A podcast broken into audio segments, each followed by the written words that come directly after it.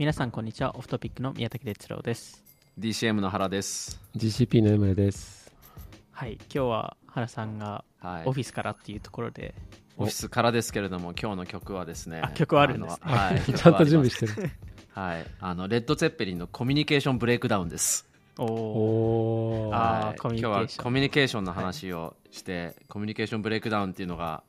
この、まあ、前回からの流れですけど、やっぱりなかなかあのお金集めがあの厳しい環境が今年も続くと思うので、そこで大切になるコミュニケーションについて、今日は。ということで。素晴らしい選曲。はい。いいですね。これこれは実実際に LP は持ってるんですか？あありますありますあります。あこれはあるんですね。はい。あの有名なあの飛行船のアルバムのジャケットですね。レッドゼッペリン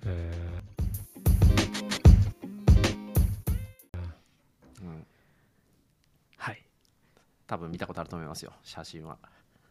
はい。じゃあ今回は、まあ、このコミュニケーションっていうテーマあると思うんですけど、えっとまあ、特にその VC と LP うん。えーのコミュニケーションについて、まあ、だいぶニッチなトピックそうですね。ではあるんですけどあの今哲郎さんが LP 持ってるんですかって言って そこっちの LP の方だと思って。どどっちであそこかけたの？かけたの？いやいやかけてない。かけてないーかけてないの？あ、すごい。ね。ややこしい。かけない天才的なアナロジーとかかけだったと思う。全く全く一瞬止ままってしまった。うん。でもこれじ実はそのあの投資家その投資家と、まあ、VC と LP の関係性を知ることってファウンダーにとっても起業家にとってもすごい大事だなと思うので、うん。あの VC って結局いろんなインセンティブを合わせないといけないっていうそこを考えないといけないっていう人たちもあるので、まあ、そういう意味でもそのスタートアップとしてはこれを知るっていうのもいいのかなと思うんですけど多分まずその、まあ、LP とはまず何かっていうところから始まると思うんですけど、まあ、そもそもそのファンドを作るとき、えーにその、まあ、えあの VC 自身がいっぱいお金を持ってるわけでもないので、まあ、持ってる人は持ってるんですけどなので自分のお金を使うより、まあ、いろんなところから集めるっていう、まあ、いわゆるあのスタートアップの資金調達と同じようなことを VC もやってますと。うんえーっていうところで、えっと、そのファンドレイズするときにその LP、リミテッドパートナーっていう人たちが、えーまあ、ファンドに出資してくれるとえーいうところ、えーですかね。でそこで、あのまあ、その LP と、えーまあ、いわゆるその株主としての関係性を、えー持つわけなんですけど、まあ、それぞれ LP のその種類とかも全然違うんですよね。そうですねだからその、えっとまあ、僕らは多分3年に1回ないしは、まあ、全2年に1回なのか4年に1回なのかぐらいでそういう新しいファンドを作って資金集めをしていてであのアメリカと日本だともちろんどういう人がその LP として中心的な役割を果たすかっていうのは多分まだ若干違いがうん。あってアメリカだと、えっと、一番大きな存在感が多分あるのは大学基金。うん。ハハーバード大学とかイエールそうですね、はイエールとかが特にあの先進的で,、うん。で彼らが一番彼らはあのこうその上場企業にも投資をしているしもう普通に資産運用のためにその public company 上場企業にも投資して VC にも投資して、えっと、P にも投資してっていういろんなファンドに投資をしている中で多分今そのオルタナティブって言われる、えー VC とか P に対する割合がすごい多いのが大学金しかも規模も多いしっていうのが一つ大学があったりとかあとは、えっと、年金あの公務員の年金とか学校の先生の教職員の年金とかそういう年金っていうのが大きな役割あったりとかあとはセコイアとかがよくお金を取ってるそのファウンデーションみたいな、フォード財団とかそういう人たちがいたりとか多分その辺が大きいそこがインスティテューションマネーって呼ばれるようなものですよね。うん。かなって思いますね。まあもちろん他にもあのいっぱいえっと個人のファミリーオフィスみたいな、例えばベンチマークが有名なところで言うとジェフベゾスが大きなうん。LP だったりとか、へえ、すると思そうなんだ。ベゾスそうそう。そうそうのあのそこも途中から仲良くなってるので、うん、あとはえっとまああの政府系のお金、 sovereign wealth fund だとかが結構多いかなって。あとはもちろん fund of funds 経由であのお金っていうのはどんどんそのあまりにも大きいお金の出し手だと fund of funds に投資したりとかしてでそこ経由でっていうのがあるのでなんかよく VC のリターン power law の VC のリターンを出してるのって多分 Horsley Bridge って会社でHorsley Bridge はそういうもうあのいろんな VC にとにかく投資しまくってる fund of funds なんでどこよりも一番データが集まってるからそういうあのデータも作れるんですけどそういう彼らとかも結構重要な役割かなっていうふうに思うのがアメリカですね。うん。アメリカの endowment の規模とかも半端ないですもんね。半端そうないね。ですね。普通にあなんかミニマム100億投資とかなんか普通にそんなレベル感なので逆に100億下回るとあんまりなんかあんまりやる気がないっていうか、うん。あんまり投資したくないっていう感じになりますよね。ーううんん。なんかあの去年ボストン行った時にハーバードマネジメントカンパニーっていうお。ハーバードのお基金を運用してるところうん。に会いに行ったけどなんか当時でも AUM が60ビリオンかな、だから 多分日本円で言うと7兆円ぐらいあってうんでそのうち多分15%ぐらいをあのオルタナティうん。あの PE に貼ってる VC とバイアウト含めてみたいな。だからもうなんか1兆円以上をこのアセットカテゴリーに投資してるみたいな人たちっうん。ていう大学がいっぱいあるし、うん。うん。あのそれ以外にもね年金とかもいっぱいあるから、まあ、ものすごい金額が、あのそういう機関投資家って言われる人たちから流れ込んでるっていうのがアメリカの状況ですよね。そうね。うん。でまあ日本はみたいなところで言うとあの資金の出し手がちょっとアメリカとは違って日本にも機関投資家と言われるあのそういう年金とか、うん。えー基金とか保険会社一部いますがアメリカほどの規模ではこの業界には出してなくてあのどちらかというと事業会社とか、えー一部政府系のお金とかあとはハイネットワースあの、まあ、成功した起業家とか。うん。あのそういう方々があの大きなポーションになってるかなと思ってます。で日本の機関投資家あの年金とかも10年前は多分ほとんど出してなかったみたいな感じなのかなと思うんだけどうん。特に VC に対しては。バイアウトは出してたけど。うん。出してなかったけどあのここ最近徐々に徐々にあの出てくるのが増えていてあの機関投資家からお金を集めていくっていう VC も増えてるかなと。うん。で結構これ鶏卵であの機関投資家からすると、まあ、VC がそのちゃんとアセットカテゴリーとしてあの確立してこないと、まあ、人のお金を預かって運用している方々なので責任を持って出資ができないと。っていうのがあるし VC 側もいや出してもらわないとまずファンドレイズができないので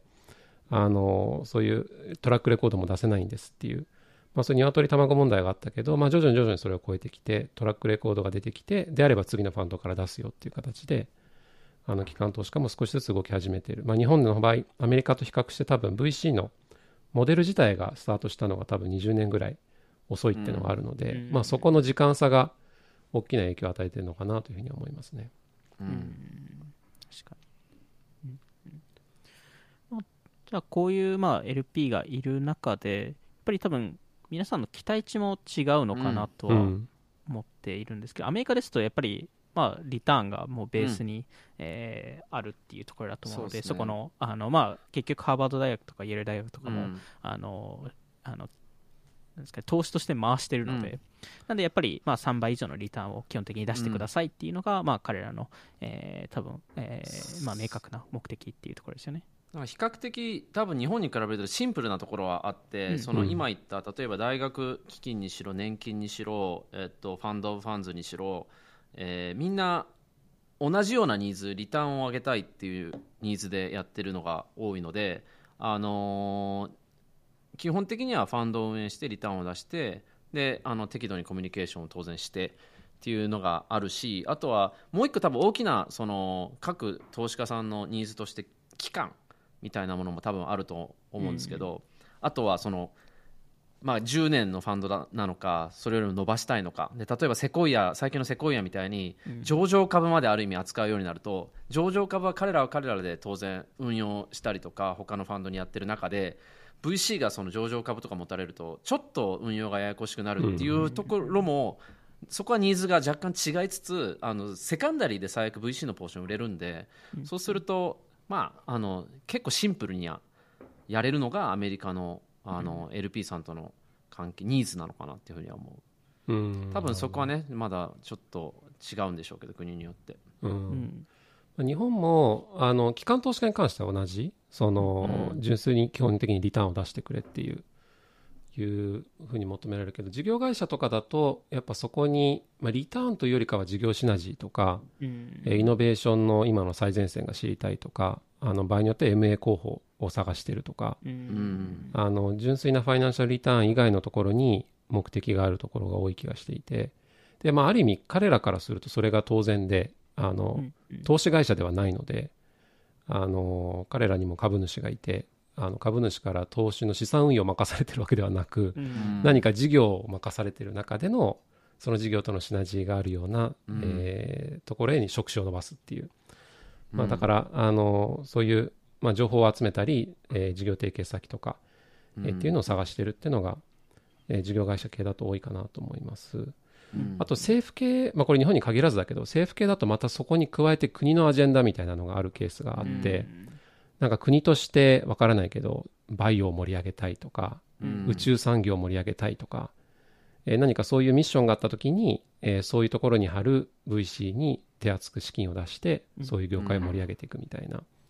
なんで結構その純粋なファイナンシャルリターンを求めてる人と事業シナジーを求めてる人となんか国レベルでのアジェンダがある人たちと、うん。っていうのが実は同じ LP でも全然違う目的を持った人たちがいるっていうのが VC の裏側にいる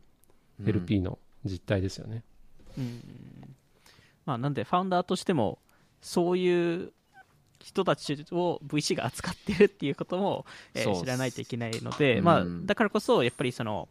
あのアメリカから出資を受けるとよりそのリターンが求められたりとか、うん。そのまあ、ある程度の規模感を出さないと、うん。結局、えー VC としても、えっと、LP に対してリターンが出せないっていう、えーうん。話になってくるので、そこら辺を多分ちゃんと理解しないといけないんですけど、この多分関係性のところ、その LP との、えーどれくらいの頻度で話してるのかとか、まあ、結局そのスタートアップですと、まあ、投資家によってですけど、うん。あの本当に週1で話すところもいれば月1、まあ、四半期べ四半期ごとに話す、えー場合によってはもうほぼ話さないっていうところもあると思うんですけど LP と投資家だとそもそもん何人ぐらい LP がいるのかっていうところと あと、まあ、そこで対して、まあ、どれくらいの頻度で話すのかっていうところは、まあ、お二人ともファンドに所属しているので、まあ、多分言える言える情報と言えない情報があるので、多分い一は一般論で、うん。えーっていう話でもいいと思うんですけどなんかそこら辺はもし何かあれば。一般論としてその LP さんの中にもそのより多分これ VC とそのスタートアップの関係にも似ててより影響力が大きい具体的にはそのアドバイザリーコミッティっていううん。ものがあってそこに入っている方と入ってない方っていうのはまず大きい人たち大きいあの LP の方でアドバイザリーコミッティに入ってるとそのある程度の大きい意思決定というか例えば契約書の変更とかその LP さんとの契約書の変更とかファンドのじゃあ延長とかそういう時には彼らがあのなんていうか意思決定権があるのでよいいりわゆる、まあ、取締役に近いに近しいものっていうんうかん。考えでいいですかね、はい。だから L, パックと呼ばれるものですねであのその人たちとは多分あの普通にコミ密にコミュニケーション取りながら一般的な LP さんとは大四半期に1回。うん、特にアメリカですと四半期に1回が基本ですよね、ににレポートをお出しするっていう、うんそのこういう。L, L パックっていうのは基本的に大型出資してる LP のみになるんです。そそれともなんか例外みたいな人たちもいるんですか？どうだろま基本的に大型あ、基本的には大型だと思う、あのまあ、ファンドによりけりなんですけどなんかファンドによってはその全体の10%以上は1社から受けないみたいな取り決めをしてるファンドがあってそうすると大体5から10%ぐらいを出してくれている LP がうん。その L パックに入ってるみたいな、うん。なんでまあ基本的に規模によって、うんあとはなんか場合によってちょっとこうなんだろうな。どうしてもその方からアドバイスが欲しいとか、うん。えー何かストラテジック性の何かがあって、えーシェアはそんなにないけど入ってほしいっていうのそういう設計も今柔軟にできるのでこれはファンドあの特定のルールがあるわけではなくフレキシブルう、にうん。決められるって感じですかね。これも基本的にそのファンドとしての重要な判断をするときだったり、こうやって例えばファンドで大型出資をスタートアップにしたいっていう時も L パックに通さないといけないのか、そこ,、まあ、そこも多分ファンドによって若干ルールは違そううですね、うんあの基本的に L パックが投資の意思決定をすることはなくて、うん。あの投資の意思決定をしてしまうとあの有限責任にはならなくなってしまうみたいなのもあってただそのファンドが適切に、えー LPA その LP アグリーメントっていうファンド設立する時のあの契約書があるんですけどそれに基づいて運営されてるかとかうんあとは一部その例外措置みたいな事前に決められている例外措置があって、それを L パックで意思決定をするみたいなのがあります、うん。例えばで言うとファンドによってはファンド全体の例えば10%以上1社に投資してはいけないみたいなルールがあって、分散させなきゃいけないんで。でもじゃあ L パックの同意が取れると15%までは OK とか、うん。っていうのがあったりとかあとは GP が何、えー、かの理由で辞める解任するとか体調の理由とか、うん。パフォーマンスで。って時も、えー一定の人が人数が辞めるともうファンド解散みたいな状況になるんですけど、うん。エルパックが同意したら OK とか、なんかそういうあの、えー、とあらかじめ事前に定められたルールでここの意思決定はエルパックに委ねましょうみたいなうん。いうのが決められてます。ただ日々の投資に関しては基本的にはうん入ってこないって感じですかね、じゃあ本当にまあなんか取締役みたいな役割としてうんそのまあいわゆる LP 株主を代表してえーまあその株株主のために動くのがまあこの L パックえーであるっていうところですかね。うん。うん。だからその定期的なそのし決められた四半期のレポート以外でも何かあったらすぐに言ううん。みたいな、うん。そのコミュニケーションを取るべき相手えーだしあの、まあ、これも VC とスタートアップと一緒だと思いますけど特になんか悪いことがありそうな場合は早めに。まあはい早めに他の社外取りとかにえー話す伝えといて。まあ相談しに行ったりとか後から実はこういう話聞いたんだけどってことがないようにうん。すべきコミュニケーションはかなそうですね。うん。でまさにこれスタートアップと VC に近くて VC と LP も1回きりの関係ではなくて VC も継続的にファンドレイズをそれこそ原健一さんみたいに23年に1回基本的にはやっていくんでやっぱりその大型の近しい LP に対してはあのいいことも悪いこともちゃんと定期的に報告して、えー信頼関係を築いて次のファンドレイズの時もしっかり出してもらえるようにっていう。う、うん。んあのそういうあのなんていうかリアクティブなレポーティングだけじゃなくてプロアクティブにあの今こういうことを取り組んでますとか、この辺でこういう問題が生じてますとかなんかあのそういうことを報告してあのしっかりあの透明性を維持していくっていうのもあの次のファンドレースとかその先をも考えていくと実は VC 側にもすごくそういうふうにやっていくうん。必要性があるっていう、まあその透明性ってすごい大事ですよね。あのうん。うん特にそのスピスピードを持った透明性っていうのはあの多分 LP 側としても、まあ、それこそ多分 VC あのスタートアップ主してる VC としても、なんかプレスニュニュースで出たうんうん。時に初めて知る情報は 一番嫌じゃないですか。そういやまさにそう。本当に。そういうのを避けるためには早めに、まあ、VC としても LP にうん。報告をするっていうところですね、うん。その投先の情報とかを。うん。あとなんかこれはまあ VC スタートアップ側のコミュニケーションの話だけどやっぱりあのいいニュースと悪いニュースがあったら特に悪いニュースはすぐに教えてほしいっていう、いいニュースはまあ最悪良かったねって感じになるけど、悪いニュースこそ早めに教えてもらわないと対処ができなくなるから、うん。そので僕らも同じように LP の方には例えば悪いニュースっていうとおそらくあの強烈なライトダウンものすごくうまくいってましたって会社があったけど、それってじゃあそれがあるからそのファンドが、まあ、基本的にスタートアップでずっと調達してればあの紙状のリターンは上がっていって、うん。まあ、特に FTX とか想像してもらえば分かりやすいけどでそれがすごくダウンラウンドがあったりとか、うん。まあ、強烈な場合 FTX みたいなケースもあるけどじゃなくて、えっとまあ、すごくその実際の価値が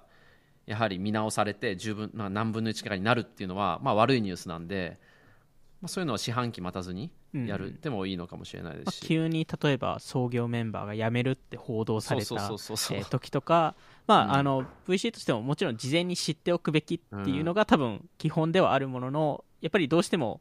そのその時に VC が知るっていうケースもあるので、まあ、その場合は、まあまあ、しら調べて途中ですけどこういうニュースがありましたっていう報告だけでもするっていう感じですよね。うん。うん。まさに。そうだと思います。あと結構なんかそのああごめんなさい。あの頻度そうですね。頻度としてはその四半期に1回の L パックと、うんうん。あのそれは主要 LP に対してプラス全 LP へのレポーティングその、うん。多くの場合ドキュメンテーションでやってるとこ多いかもしれないですけどうんうん。四半期ごとにレポートを出していくっていうのが一般的。あとは年に1回年次仮想年次投資家総会かな、うん annual investors meeting みたいなのをやっていてこれは多くの場合オフラインでもやってるのかな？その、あの少なくともコロナ前は実際集まっていただいてまあ1日かけてあのファンド全体の報告とかあと場合によってはちょっとこう交流会があったりとか、うん。なんかイベントがあパネルディスカッションがあったりとか、うん。なんかそんなのやってますね。各その四半期ごとと、まあ、例えば月次でややる場合とそのあの年間で1年を通してやるやつでのその内容の濃さが違うっていう話なのかそもそも内容そもそも違うのか、えーその出すレポートが全く変わるのかっていうとどどういう感じでその内容変わるんですか？多分、まあ、これもファンドによって若干違うっていうとあるんですけど。あのグロービスで言うとあのまず、ね、年間に1回のやつ年次投資家総会は全 LP が対象なのでうんうん。LPAC メンバーだけじゃなくてあの、えー、全ての LP に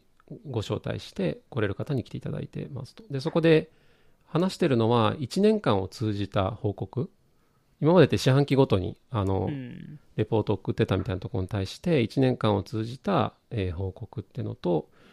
あとはあの今後1年の見通しとか、うん。えーあとは最近のちょっとこうテックトレンドみたいなのをうん。パネルディスカッションやったりプレゼンやったりとか。なんかそんなことをしながら、まあ、純粋な数字の報告だけじゃなくてあのもうちょっとこう解像度が高い感じであのじゃあ今どういうテーマが流行ってんのとか最近の日本の起業家ってどういう人たちなのとかあのそこに対して VC がどういう支援してるのとか。なんか投そういう資投資先の情報の詳細を別に共有してるわけではないっていうところです、投資先のあのハイライトディールみたいなのを紹介してるっていうのもありますし、例えばここはちょなんか追加し調達しましたよとかそういう系の話はするっていうところです、ね、そうですね。そういうのもあの1年間あのをまとめて、えー今年じゃあこの1年で投資した十何社こういうのがあってで特に金額大きいところはこういうところで、金額大きいところに対してはちょっと詳細に説明したいみたいな。うん。っていうのはやったりしてます。あとはテーマごとに分かんない。最近流行ってるの、まあ、適当ですけど、じゃあメタバースが流行ってますだったら、はい。メタベース系の、えー、と起業家に来ていただいて、えーパネルディスカッションをちょっとするとか、うん。なんかそんなことやってます。うん。えー。DCM でもなんかそうです似たようなね似感じてる。もうほとんど一緒でそのクォータリーのレポートはもうフォーマットっぽい感じで、うん。まあ、リターンがこうでこれぐらい上がってっていうのを多分お送りしてて。で、ねまあ、あの LP 総会はなんか本当にそういうイベントですね。うん。パネルがあってプレゼンがあってだあの LP 総会の準備はだから僕らが結構やる。その投資チームが、なんか本当にスライドとかも100ページぐらいあってそれぞれの地域の、あの状況だとかこういう投資テーマがそれぞれの地域であってだとか結構時間かけてうん本当に僕らの投資戦略について説明したりとか、うん。もちろんその今までのいっぱいファンドがあるんでそれの説明もしつつあの、まあ、起業家の方の呼んだパパネルもやるしプレゼンもやるしでも本当に僕らがプレゼンする場っていう感じでみんな気合入ってますよ。すごい本当に。その日は結構重要な日だからそうだよね VC にとって。まあいわゆる本当に株主総会みたいなうん。感じですね、え、その日もスーツ、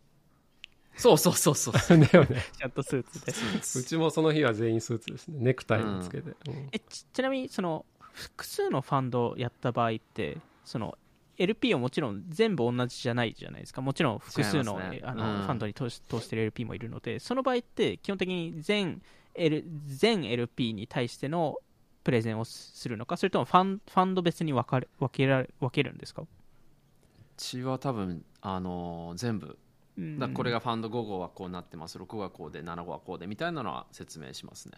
じゃあ基本的にあ LP は全情報をまあそのイベントで出るイベントで知れるものは全情報を知るっていうところですね。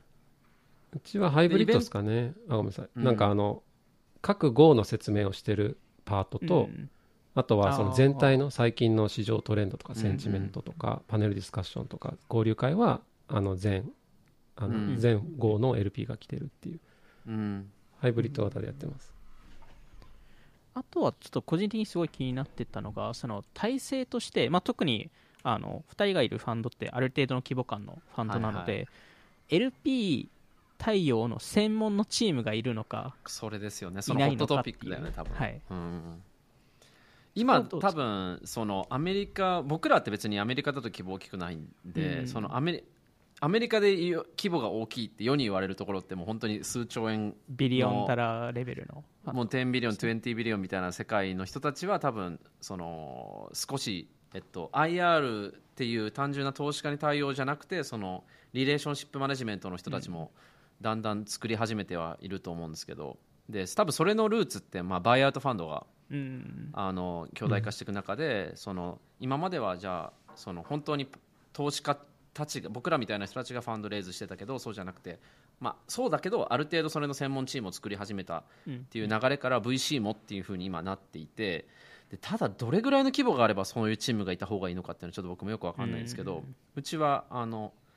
ファイナンス例えばクォータリーレポートを出すとかそういうやり取りはファイナンスのその専門のチームがいてやってます、でただ一方でファンドレイズの専門チームがいるかって言ったら僕らがやってるっていう感じ、うん。じゃあそのファン実際の LP からお金を調達するっていうのは投資チームがやっ資チームです。てそこの、まあ、一部のそのアドミン作業じゃないですけど、はい。そのレポートを送るのは、あの別のチームがやってるんですけど基本的にコミュニケーションはも投資チームがやってると。そうですね。その定期的なクォータリーのレポートじゃない普通のコミュニケーションは普通に僕らがミーティングをしたりとか、はい。うん。それは投資チームがやってると。うちも近いですかね。あの、日々の報告は、ファンドアドミのチーム、1000人チームがいて、そこが数字作って、レポート作ってってやってます。で、ファンドレイズとかは、一人だけ1000人の方がいるんですけど、あの、基本的には GP、まあ、てか全、全メンバーですね。なんか全員総出で、あの、3年に1回、その辺をグッとやってるっていう感じ。だけどまあ、これからを考えていくと、あの、やっぱファンドの規模感とともに、その、常時、そういうところに当たっていく人うんっていうのがやっぱ必要だろうなと思うし、あの、今の日本の VC って基本的には1 strategy が多いと思うんだけど、あの、機関投資家から集めてるようなところ。うん。場合によっては複数 strategy で、じゃあシードファンドとかメインファンド、グロースとかうん。バイオとかなんだとかってなってくると、やっぱそれだけ複雑性が増してくるし、うん。あの規模も大きくなってその LP 専門チームみたいなのがいてもおかしくないので、そういうところが多分必要になってくるのは多分今後数年でそこのニーズはどんどん増えていくと思うし、なんかちょっと前に投資先支援チームみたいなのが少しうん。各 VC 持ち始めて日本でも流行りだった気もするんですがあの多分今後出てくるのはその LP 側の対応のを専門的にするチーム。っていうのはあのこれから出てくるトレンドかなと思います。であと多分そこができてくるとじゃあセカンダリーどうしますかとかうん。さっき冒頭原健言ってた VC の分の持ってる分これなんか GP レッドセカンダリー LP レッドセカンダリーとかあるんですけどその持っている分を誰か売るみたいなえあの LP が持ってる GP 側のシェアみたいなのを他の人に売るっていうのを手伝ってあげたりだとかうん。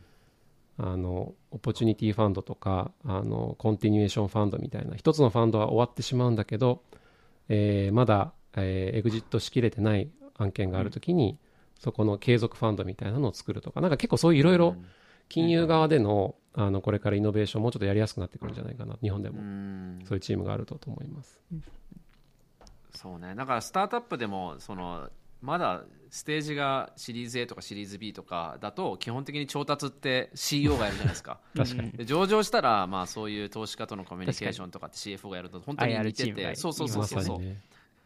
その逆にちっちゃいファンの規模で置いてもなんかそれはそれでちょっと違和感も感じるし。うん。やっぱり継続性があってもう何号も何号もやっててリターンが説明できるものがあってっていうより信じやすい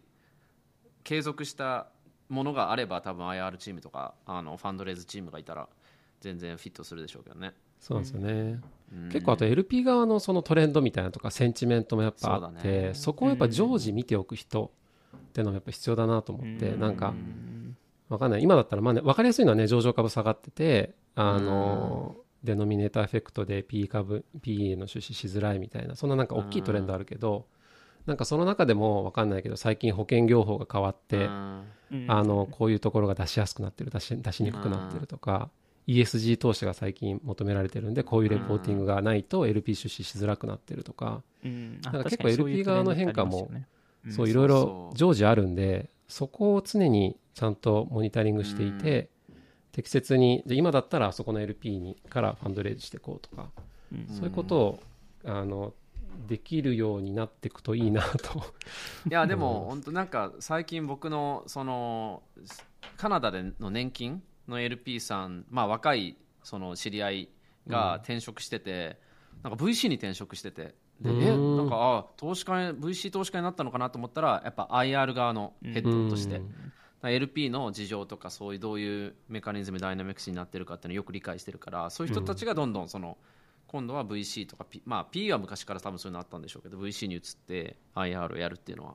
あ増え増えてるんだなっていうのはそれは思った、最近、うんそうっすよね。うん。うん。まあ、やっぱりこの経済環境の中でやっぱりその今までの多分 LP と投資家の VC との関係性が、まあ、より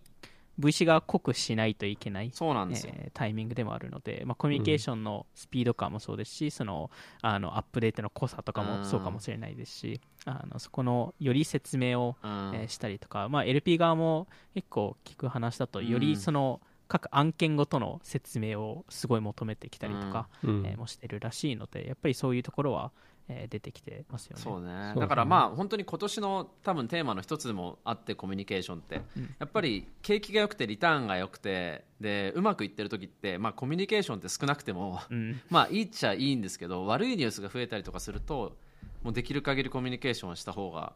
いいしそれは VC と LP もそうだしあの VC とスタートアップもそうだし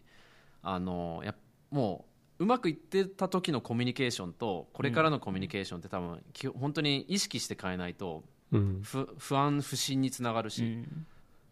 ていうのはあるから、まあ、これから変わるでしょうね。本当にそういう意味でも、なんか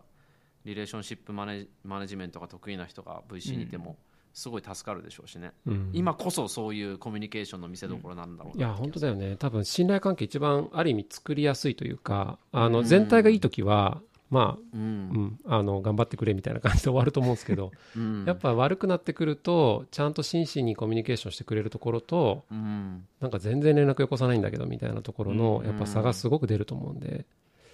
うね。の信頼関係作っていく上ではいい時期になってきてるかもしれないですね。こういう大変だからな時代多分